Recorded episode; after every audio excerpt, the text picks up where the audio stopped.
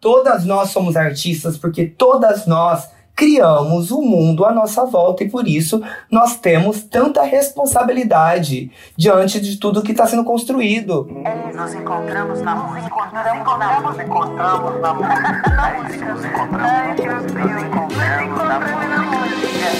Nos encontramos na música. Olá, eu sou a Sara Oliveira, muito bem-vindos. Esse é o podcast Natura Musical. Na primeira temporada você vai ouvir cinco conversas incríveis com personalidades da música e cultura brasileira sobre o papel da cultura na construção de um futuro possível. Será que o nosso futuro é coletivo? É diverso? A gente consegue se ver como uma comunidade além de sociedade? Quais são os passos para chegar até lá?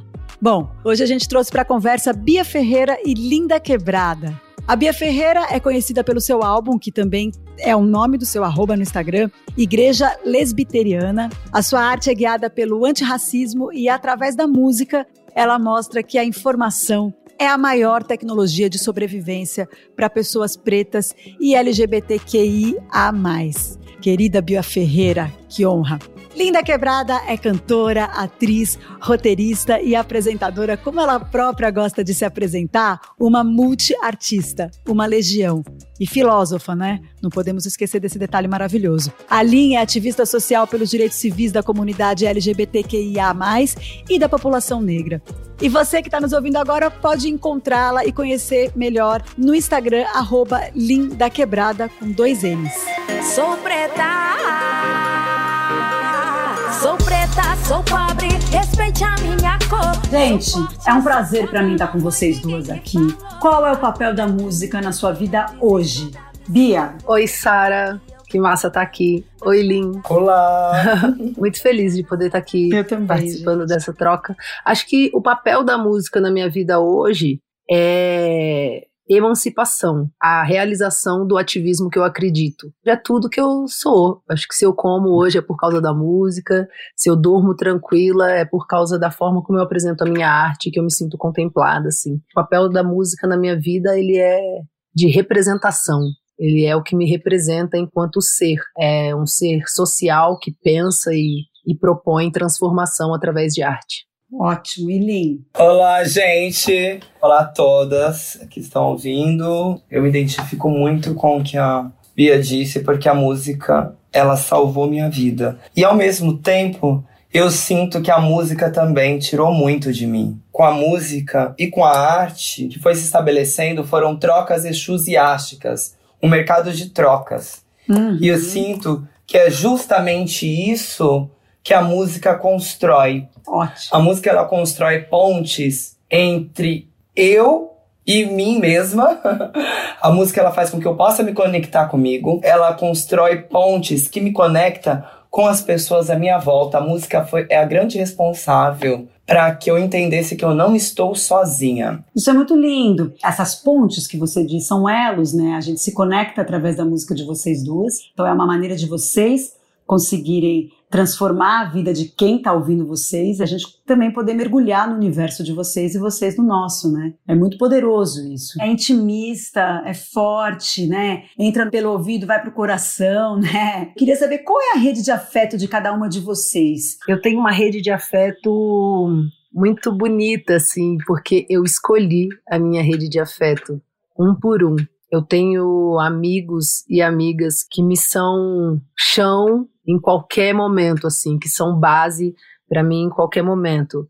É, eu tô vindo aí de uma temporadinha bem doente, descobri que tô com uma gastrite aguda aí, nunca tinha tido essas coisas. E eu sempre sempre fui uma pessoa mais sozinha assim, mais quietinha. E aí, de repente, eu descobri alguns amigos que eu já sabia que eram meus amigos, mas sabe quando você fala assim, poxa, essa é minha rede de afeto? Então, eu, eu moro no interior de São Paulo, numa cidade bem no interior de São Paulo, mais perto de Minas do que de São Paulo. E eu tenho uma rede de amigas sapatonas, que é o brejo da minha cidade, que uma sapa cuida da outra. E fizeram sopinha para mim, cuidaram de mim, ficavam me ligando para saber se eu tinha tomado os remédios. Essa galera é muito demais. Tem Dora Alice, que é minha companheira, que constrói, enfim, muito do que eu faço, da minha forma também de pensar revolução e que para mim é uma rede de afeto porque foi a pessoa que me ensinou que existe e pode existir reciprocidade e a cura do amor preto, assim. Tem a Colmeia 22, que é uma rede de afeto que me acolhe também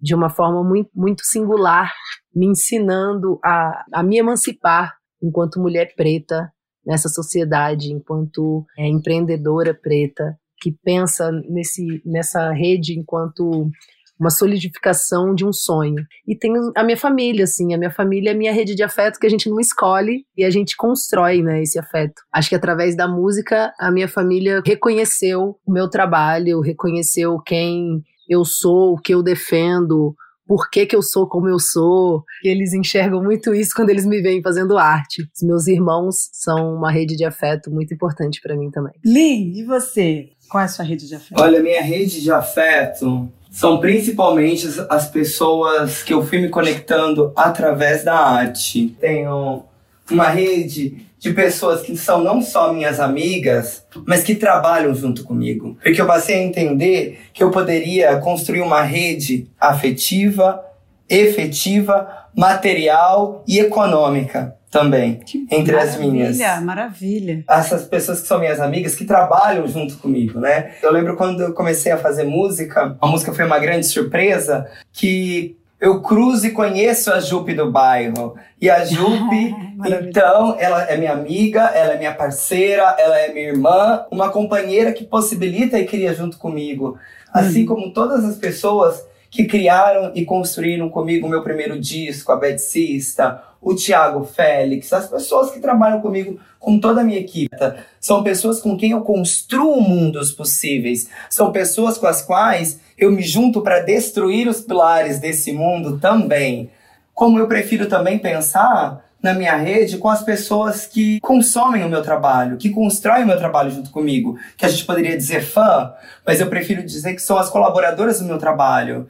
Essas pessoas é que com se identificam, né? São pessoas que se identificam, é isso. que mais do que se identificam, porque até porque tem pessoas que até se desidentificam, mas continuam construindo junto comigo. Porque há uma parte do trabalho que se dá também a partir da diferença.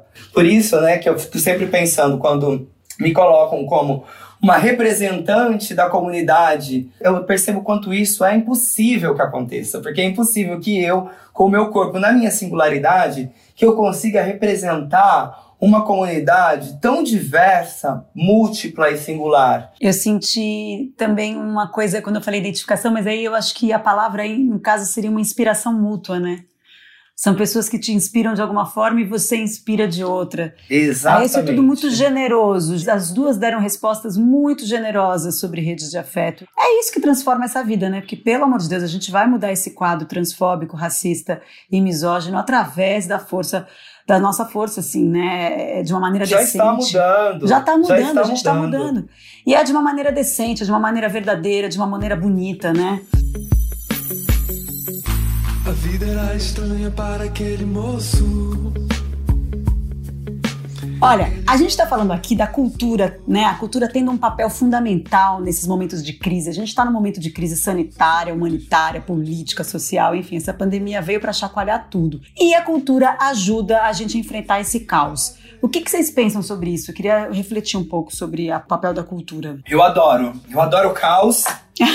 Eu adoro a crise. Eu acho que a crise é uma grande oportunidade que nós temos em mão. Primeiro que a crise, ela é perigosa, né? Ela é um momento perigoso, sim, né? É perigoso principalmente por como a crise é manipulada pelos nossos governantes, né? Politicamente, pelos meios de comunicação. Mas a crise, se a gente pensar, ela é um momento de perigo, mas ela também é um momento de oportunidade. É na crise que nós temos a possibilidade de construir um desvio efetivo. A crise, ela é uma fissura. E fissura, eu sou apaixonado por essa palavra, sempre que eu posso, eu trago essa palavra. Ela significa ao mesmo tempo vício e fissura também é ao mesmo tempo corte. Então a crise, ela é a possibilidade perigosa para o sistema que nós temos a possibilidade de fazer um corte naquilo que se repete compulsiva e constantemente. Eu entendo cultura como uma forma de hackear mentes para informação. Os momentos de crise, de caos, são momentos muito propícios para que a gente passe informação, porque fica muito evidente sobre o que a gente está falando. Há três anos eu lancei um som que se chama Diga Não ao Genocídio do Povo Preto.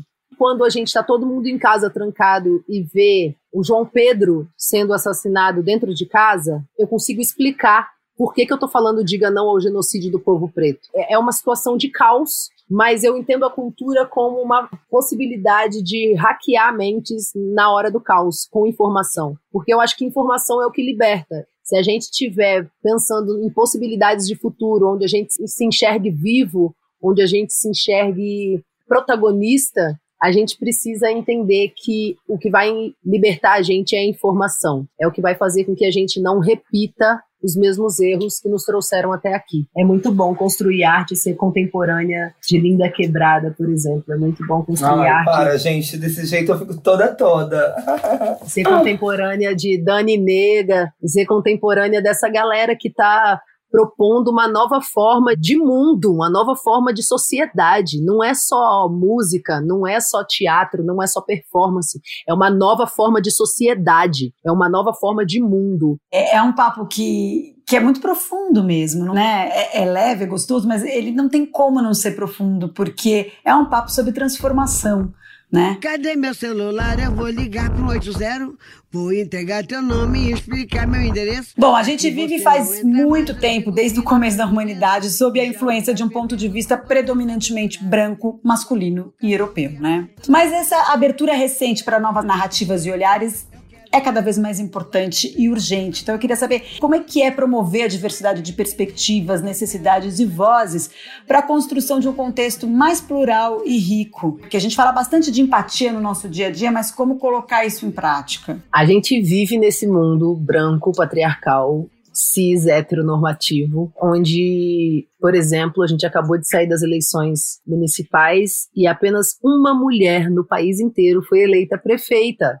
E aí você fala, é o que que você está falando para mim? É, é exatamente sobre isso. Nas grandes cidades do Brasil, apenas uma mulher foi eleita. E aí, quando você pensa nisso, você pensa, poxa, qual a necessidade da gente trazer essa narrativa? A necessidade é a gente conseguir explicar para as pessoas que existe uma coisa chamada patriarcado, que é uma palavra tão feia, né? Mas é só a palavra que significa que é uma sociedade pensada no homem e pensada Pelo homem. pelo homem, em prol do homem, é, pelo bem do homem. Exato. E que nós não somos pensadas nesse lugar. Então, o patriarcado precisa ser destruído. Vamos pensar uma sociedade onde as mulheres têm um protagonismo? Vamos pensar uma sociedade. Onde outros corpos, outras corporalidades, né? Exatamente. Uma outra forma de organização de vida. Uma sociedade onde seja prioridade defender a vida das pessoas trans no país que mais mata essa população, sabe? A partir de que olhar a gente vai construir essa nova sociedade? Assim como o patriarcado também é um projeto político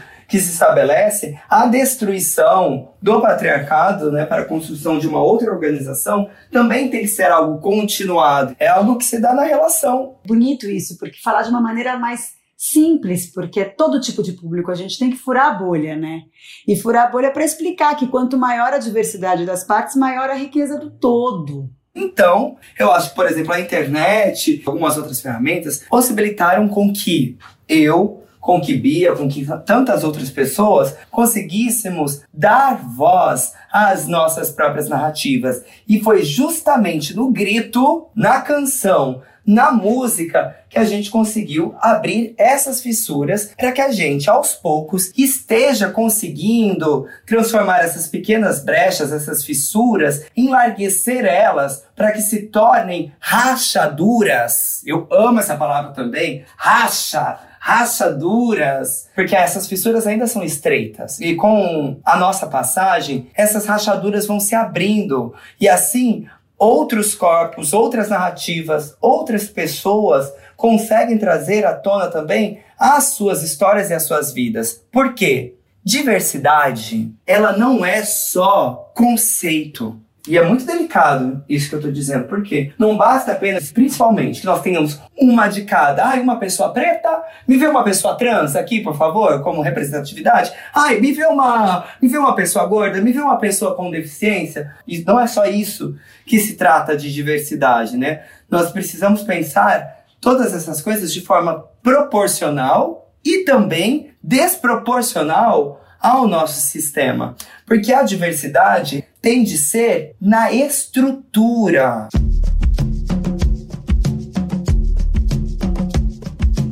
O que, que, vocês acham que mudou do momento em que começaram até hoje, assim? Para quem não conhece muito o passado de vocês que está ouvindo a gente agora, as transformações que vocês perceberam que aconteceram, a importância delas para o lugar que vocês ocupam hoje. Acho que o que mudou, meu Deus, mudou muita coisa. Eu comecei a fazer música e viver exclusivamente de tocar meu violãozinho. Eu tinha 16 anos. Foi uma doideira, porque eu descobri que eu podia pagar meu rolê tocando violão. Eu tocava violão, fazia uma grana e ia pro rolê. Falei, ah, olha só, eu consigo fazer dinheiro com isso aqui que eu sei fazer. Acho que foi um deslumbre de um adolescente, assim. E aí eu comecei a, a ter acesso a várias instituições do movimento estudantil que me, me, explicaram que eu era um corpo preto. Não que eu não soubesse disso, eu já sabia disso. Ninguém nunca me deixou esquecer que eu sou preta, não. Foi quando eu tive consciência social de quem eu era. Falei, caramba, cara, isso é muito importante. Como é que eu vou falar isso para as pessoas? Eu preciso contar isso para minha irmã que nunca saiu da igreja. E aí foi quando eu decidi fazer música. O que mudou desse momento para agora é que, poxa, foram mais de 12 mil quilômetros rodados pegando carona com caminhão falando com as pessoas sobre as coisas que eu acreditava e cantando minhas músicas políticas pra galera na beira da estrada. Porque, pensa, eu tô com 27 anos agora, então faz desde os 16 que só a música paga a minha comida. Eu acho que o, o que essa mudança toda trouxe é poder acreditar que é possível. Eu posso fazer qualquer coisa, eu posso fazer qualquer tipo de arte, mas que se eu quiser também falar de política, sei lá, meu pai e minha mãe estavam errados quando disseram que eu ia passar fome, sabe? E eu quero falar para todo mundo que acredita em arte, que acredita na sua expressão artística enquanto libertação, enquanto sua forma de se expressar no mundo. Essa é a única forma válida, porque é o que você acredita. A gente precisa trabalhar coletivamente para nossa emancipação geral que não adianta uma pessoa subir, que não adianta duas pessoas estarem ali como representantes, porque eu não me sinto representada. E como é que eu vou fazer para eu me sentir representada? Eu vou me representar. E como que eu vou falar com as outras pessoas para elas também se representarem? Como que a gente vai construir isso? Através de ouvir muitas vezes o CD da Mona Brutal, através de ouvir várias vezes, sei lá, uma galera massa, Bicharte, Dani Nega. Essa galera foi me fazendo construir que hoje em dia eu consigo entender que a arte é um compromisso que eu resolvi fazer da minha vida. Se organizar direito Olim, imaginando assim quem está nos ouvindo agora, né, pensando como eu posso colocar meu potencial para criar um mundo mais bonito. Eu me apego às minhas dúvidas. Eu acredito que as dúvidas durante a minha vida foram uma grande dádiva, porque as dúvidas me movimentaram e foram elas que me proporcionaram transição com as dúvidas, eu fui me transtornando e transtornando o um mundo à minha volta. Pegando até um gancho do que, do que a Bia trouxe, né, da pergunta que você tinha trazido, eu acho que o mundo se transformou, eu me transformei e fiz o mundo se transformar também. Para que essa transformação aconteça no mundo, é preciso que as pessoas estejam realmente dispostas a fazer essa transformação em si mesmas. E isso é muito doloroso. A transformação está nas suas relações. Olhar à sua volta e perceber quem são as pessoas que fazem parte da sua família.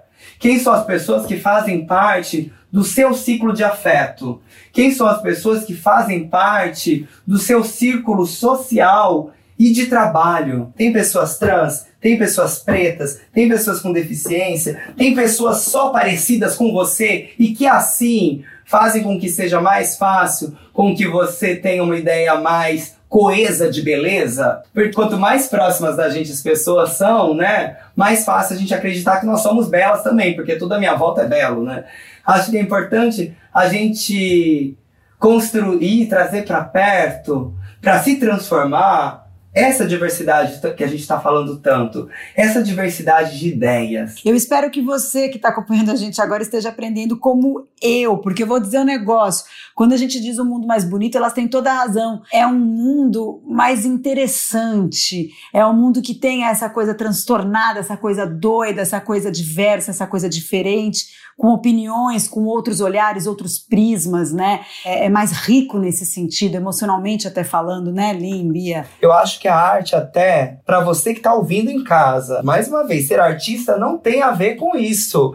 Todas nós somos artistas porque todas nós criamos o mundo à nossa volta e por isso nós temos tanta responsabilidade diante de tudo que está sendo construído. Todas nós somos um corpo político. Eu sou um corpo político, a Bia é um corpo político, a Sara é um corpo político e você que está em casa é um corpo político e você tem uma participação fundamental em tudo isso porque aquilo que vocês consomem vai circular pelo mundo, são as ideias que ganham força e ganham potência. Então, nós temos uma relação que é fundamental que a gente se estabeleça nisso, que a nossa relação pode ser uma relação artivista entre quem consome e quem produz. É uma relação de responsabilidade, de tensionamento e construção do presente que justamente vai desembocar no futuro.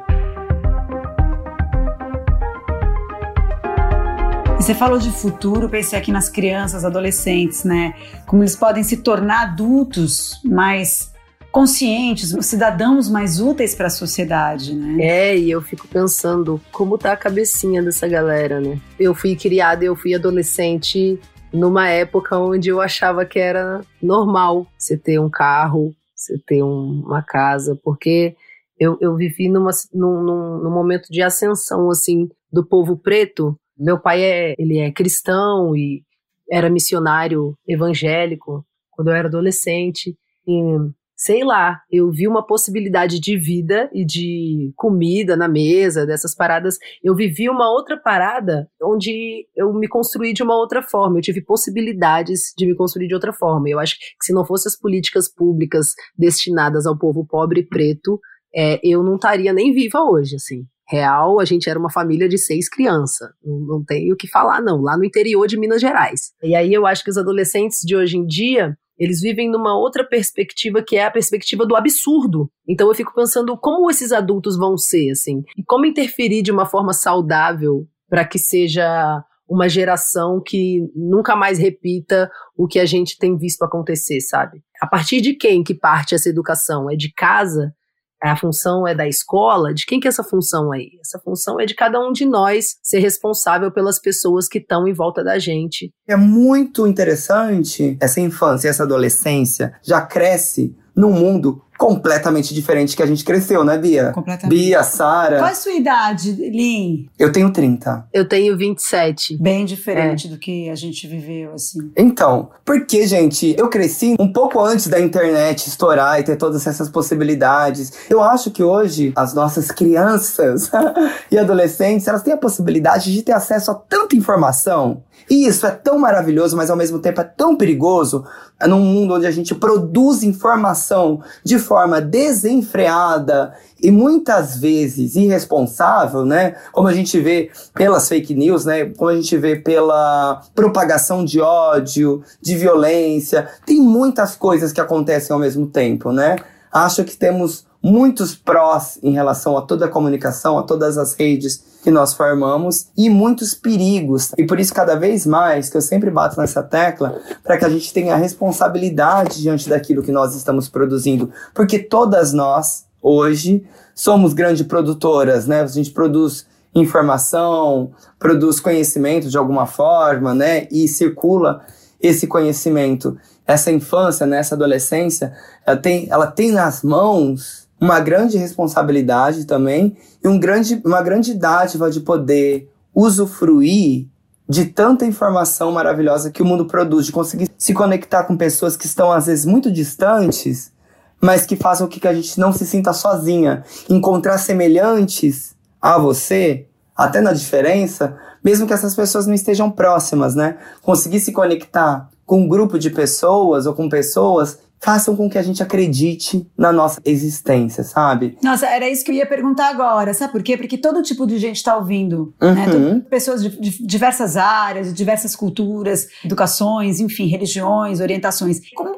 trazer esse pertencimento de alguma forma para o coletivo, sabe? Assim, os princípios que podem unir todos nós. É o que você está falando agora, né? Exato, exato. Eu acho que a gente se encontra na diferença. E é na diferença que aqui, olha, olha essa possibilidade com esse podcast. Tantas pessoas tão diferentes do que eu tô pensando. E eu acho isso maravilhoso, porque dessas pessoas podem falar, gente, nunca tinha pensado assim. Ou não concordo. E tudo bem. Porque ainda assim, nós estamos tendo a possibilidade de conectar as nossas diferenças, de pensar diferente e de nos aproximar. Porque mesmo que você não concorde, eu ainda assim existo. É isso. Olha só que coisa. Eu continuo É existindo. isso. E ainda assim, podem ter tantas outras pessoas que pensem de uma forma parecida ou semelhante com a minha. E assim pode falar, gente, então eu não tava louca, né? Tem mais gente que pensa como eu. E isso é tão maravilhoso. Não é um delírio. Não é um delírio. e é isso que é muito importante reforçar. Tô toda arrepiada, porque ainda assim eu existo. É isso, gente.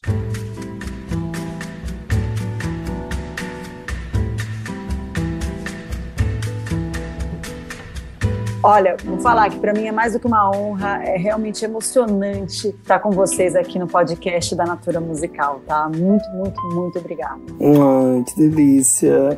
Muito obrigada, gente. Foi lindo. Agradeço a vocês pela abertura mesmo, que eu espero que quem tem ouvido que tenha usufruído tenha sido proveitoso também, tanto quanto foi pra mim. Foi muito proveitoso. Dividir um pouco da minha existência e dos meus pensamentos, sabores e saberes com vocês. Obrigada, Sara. Obrigada, Bia.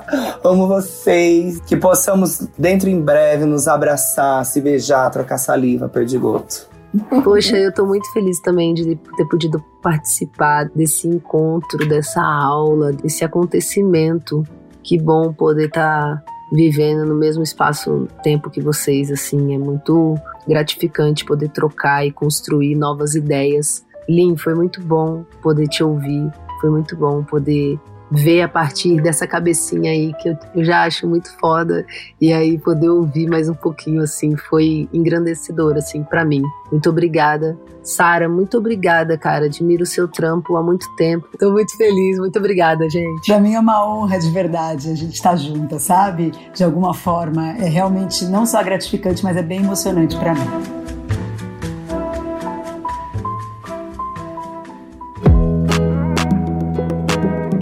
Conversa de hoje despertou algo em você? Bom, a gente está aqui dizendo que na gente despertou demais. Ó, a gente vai seguir nesse papo. Queria muito que você mandasse seu comentário, sua crítica, sua sugestão para o Twitter ou para o Instagram, Natura Musical, tanto no Twitter quanto no Instagram. A hashtag é Nos Encontramos na Música.